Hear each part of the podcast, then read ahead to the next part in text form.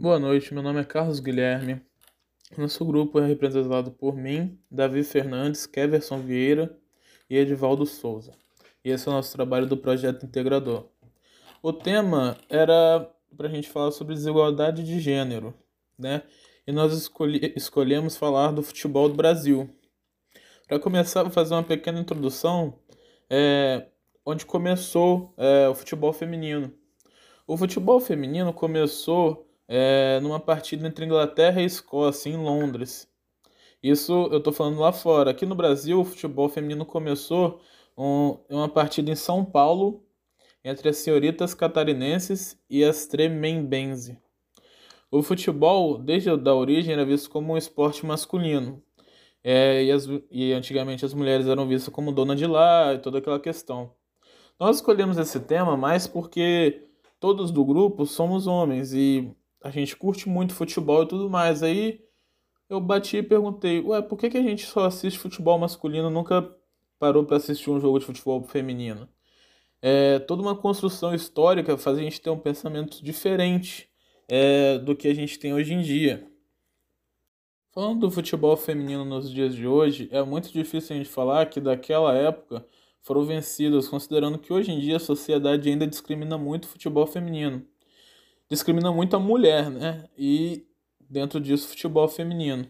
Porém, é, a questão da presença da mulher no futebol está sofrendo grandes avanços.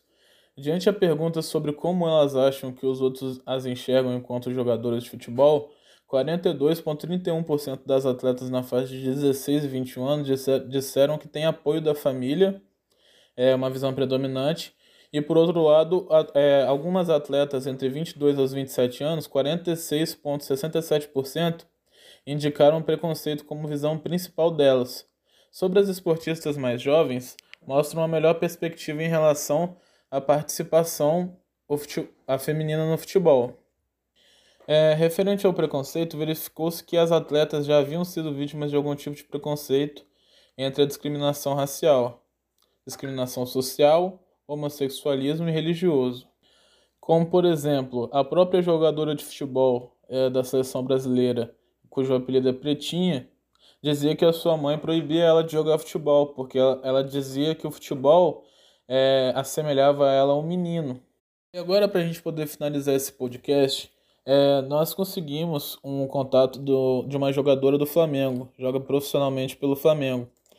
E cada um, do, cada um integrante do grupo bolou uma pergunta para ela. E ela respondeu todas em áudio pra gente e a gente vai poder botar aqui no podcast. A minha pergunta, é, eu, Carlos Guilherme, eu perguntei se na, na opinião dela, por que, que o futebol feminino tem, de certa forma, menos, menos repercussão na mídia. Já o Keverson perguntou o que deve ser feito para o futebol feminino ser mais valorizado. O Davi Fernandes ele perguntou como você se sente em relação à diferença salarial do futebol feminino para o masculino.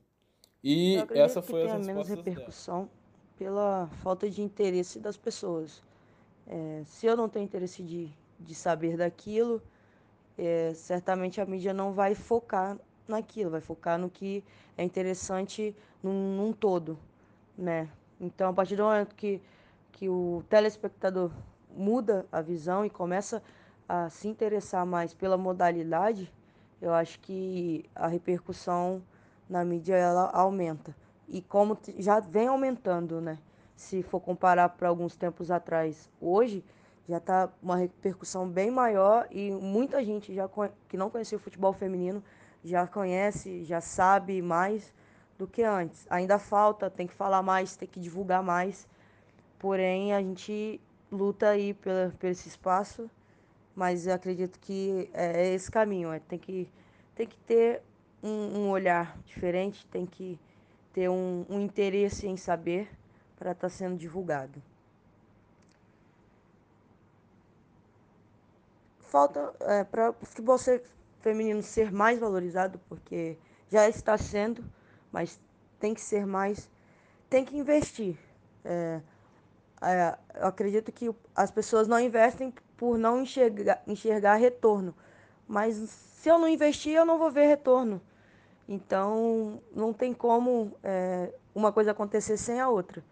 A, a, o pessoal tem que investir tem que começar a enxergar o, o, a modalidade feminina como um meio de, de lucro também, porque dá, mas falta investimento.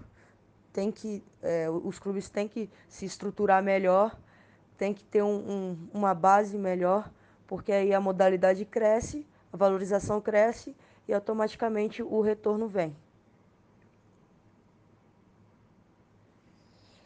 É, bem, é meio complicado falar dessa questão de, de diferença salarial né, nas duas modalidades, né? Porque, querendo ou não, o futebol masculino tem uma história muito forte aqui no Brasil e vários títulos e tudo mais. E o futebol feminino começou muito depois, né?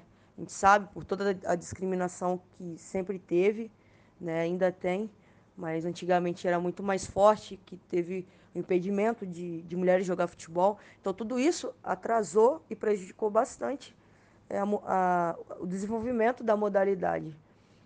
Mas eu acredito que atualmente é, não tem alguns clubes que já começaram a, a tirar essa diferença, né? E isso é, é bastante interessante.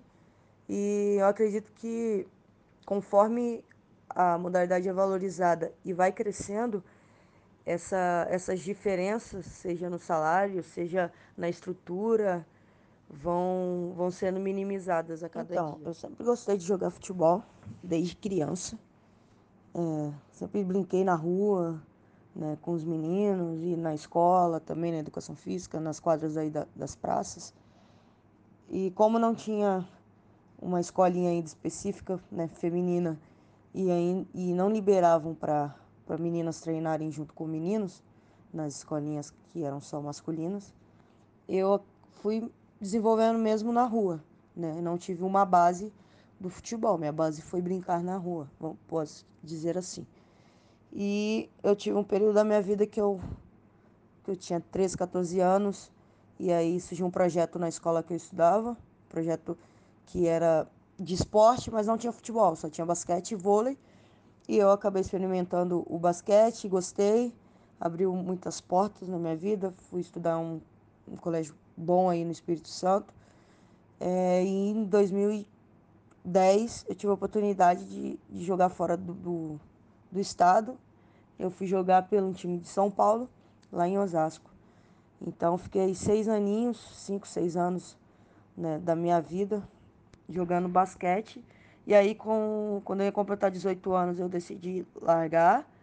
E aí eu voltei para o Espírito Santo e fui jogar, né? Conheci um projeto é, de um time de bairro do Feu Rosa, que é um bairro do lado onde eu moro, que é em Vila Nova.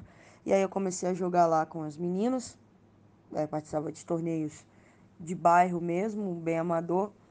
E, e a partir disso é, um projeto de Barcelona, né, um time que chama Celc, me convidou para participar da equipe deles, já que eles já estavam num patamar mais acima, estavam disputando estaduais, brasileiros. E aí eu fui integrar a equipe, comecei a disputar competições maiores, comecei a, a disputar competições de campo, que até então não jogava campo, jogava só futsal. E a partir daí eu fui desenvolvendo também no campo e tive a oportunidade de, de jogar um, uma Copa do Brasil, não pelo Celtic, mas emprestada para o Comercial Castelo, né, que foi uma competição maior de campo. E 2015, eu, uma amiga minha teve um convite de, de ir para o Rio de Janeiro fazer um teste no Boa Vista. E aí ela me chamou, fui com ela. É, a gente fez o teste, o professor gostou, mas infelizmente o clube não conseguiu patrocinadores para estar tá sustentando a equipe feminina. Então não vingou o time e, e não aconteceu. Porém, a gente não voltou para o Espírito Santo, a gente ficou na, hospedada na casa desse professor, até surgir alguma oportunidade. Né? E aí, no segunda, segundo período do ano de 2015, a gente teve a oportunidade de fazer um amistoso contra a equipe da Marinha, que tinha acabado de fazer a parceria com o Flamengo. É, a comissão técnica gostou né? Gostou muito do meu futebol e me convidou para estar tá fazendo parte da equipe e me explicou como era o processo seletivo para estar tá entrando e tudo mais. E aí eu fiz os testes, consegui passar e a, faço parte da equipe até hoje, né? Eu tô desde 2015 na, no time do Flamengo, né? São aí seis aninhos que eu tô no Flamengo e é, não foi fácil porque no começo é, não tinha dinheiro da onde tirar, então é, pede ajuda para a família, pede ajuda aqui, tenta se virar é, de alguma forma para arrumar um dinheiro. E esse professor também, que eu estava na casa dele, me ajudou bastante. Então, até estar no Flamengo né, e ter um, um salário, foi no, no, vira, no se vira, né? Eu tive que me virar de todas as formas, e mas graças a Deus deu tudo certo. O que minha mãe pôde ajudar, ela ajudou. E hoje eu tô aqui e pretendo continuar jogando aí por bastante tempo ainda, se Deus quiser.